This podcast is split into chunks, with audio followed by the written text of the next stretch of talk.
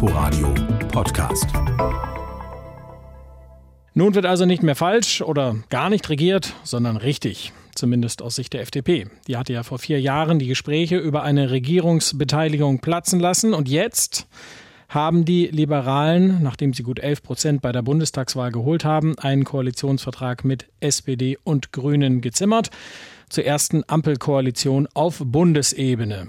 Dieser Regierung wird auch Volker Wissing voraussichtlich angehören. Er ist von der FDP, bislang dort Generalsekretär und mittlerweile designierter Verkehrsminister. Guten Morgen, Herr Wissing. Guten Morgen.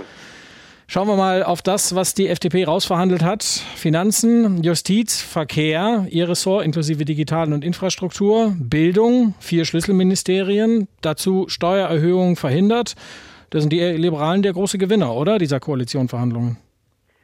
Uns ist es nie darum gegangen, Gewinner und Verlierer zu produzieren. Wir wollten, dass unser Land Gewinner wird. Wir brauchen gute Fortschrittspolitik für die nächsten Jahre, damit die Bürgerinnen und Bürger etwas davon haben. Ja, das stimmt schon, aber man muss natürlich den Leuten, die sie gewählt haben, auch ein bisschen zeigen, dass äh, man da ist, oder? Selbstverständlich haben wir uns eingebracht. Das sieht man am Koalitionsvertrag. Sie haben ja Punkte aufgezählt, die unsere Handschrift tragen. 2030, äh, wenn wir mal in den Koalitionsvertrag schauen, ist sowas wie das Stichjahr. Also bis 2030 soll Deutschland idealerweise aus der Kohle raus sein. Bis 2030 sollen 80 Prozent Ökostrom im Energiemix stehen und bis 2030 sollen 15 Millionen E-Autos auf deutschen Straßen fahren. Speziell zu letzterem, wie schaffen Sie das?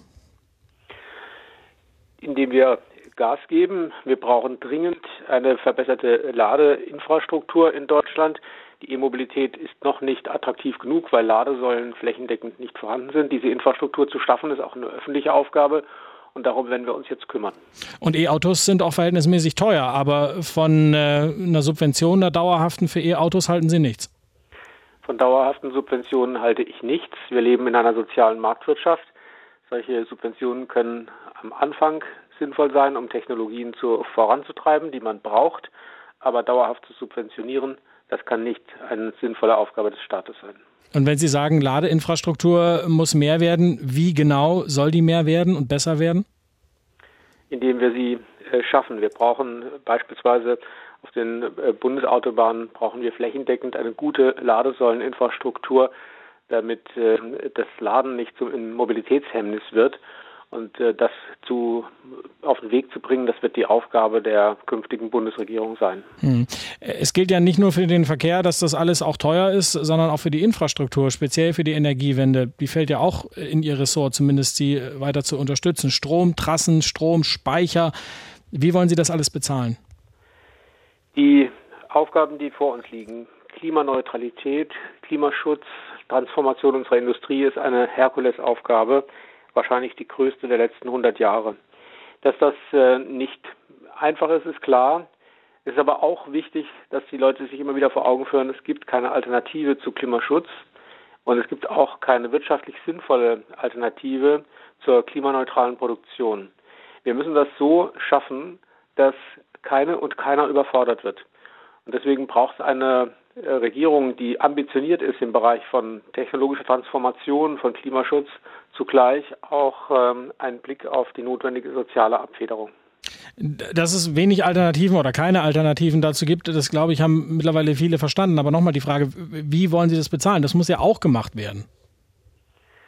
In, die Mobilität muss bezahlbar bleiben. Jeder, der auf dem Land wohnt, weiß, es gibt keine oder vielfach keine Alternative zu dem eigenen Auto. Und deswegen müssen wir die Preisentwicklung hier im Blick haben und gegebenenfalls gegensteuern, indem wir, wenn Energiepreise steigen, an anderer Stelle so entlasten, dass es für die Menschen bezahlbar bleibt. Sie wollen die EEG-Umlage abschaffen. Die macht derzeit 20 Prozent des Strompreises aus. Was würde dabei finanziell mit einem Eurobetrag rauskommen? Das äh, ist richtig, was Sie sagen, weil wir eben auch nach Entlastungsmöglichkeiten gesucht haben. Äh, wir wissen, dass durch äh, die CO2-Bepreisung die Energiekosten steigen werden. Das ist für Deutschland kein triviales Problem, denn die Energiepreise sind heute schon im internationalen Vergleich sehr hoch. Und äh, die ursprüngliche Ankündigung, dass das Ganze nur ein Eis kosten würde, das hat sich ja nicht bewahrheitet. Jetzt müssen wir dafür sorgen, dass wir bei steigenden Preisen gleichzeitig auch Kosten von den, vom Strom herunternehmen, die der Staat verursacht, beispielsweise durch EEG-Umlage oder durch hohe Stromkosten. Der Klimaschutz ähm, zieht sich äh, thematisch durch den Koalitionsvertrag. Das ist sicher bemerkenswert. Ähm, vor diesem Hintergrund, warum konnten Sie das Tempolimit da eigentlich nicht mit reinschreiben? Der Großteil der Menschen ist dafür. Ökonomisch hat Sinn, verkehrspolitisch hat Sinn, klimatechnisch hat es Sinn. Warum kommt es nicht? Ich glaube, eines der wichtigsten äh, Aufgaben bei diesem Koalitionsvertrag war, dass wir dieses Thema Transformation und Klimaschutz sehr, sehr ernst nehmen. Und wir müssen aufhören, uns mit symbolischen Themen zu beschäftigen, die einen kleinen Beitrag leisten können und endlich an die großen Themen herangehen, die einen entscheidenden Beitrag leisten. Und das ist auch der Geist des Koalitionsvertrages. Das große anpacken und sich nicht von kleinen Dingen ablenken lassen. Das Tempolimit ist äh, im Zusammenhang mit Klimaschutz keine Lösung. Das sagt Volker Wissing, Generalsekretär der FDP und designierter Bundesverkehrsminister in der neuen Ampelkoalition. Herr Wissing, vielen Dank für Ihre Zeit heute. Ich danke Ihnen. Inforadio Podcast.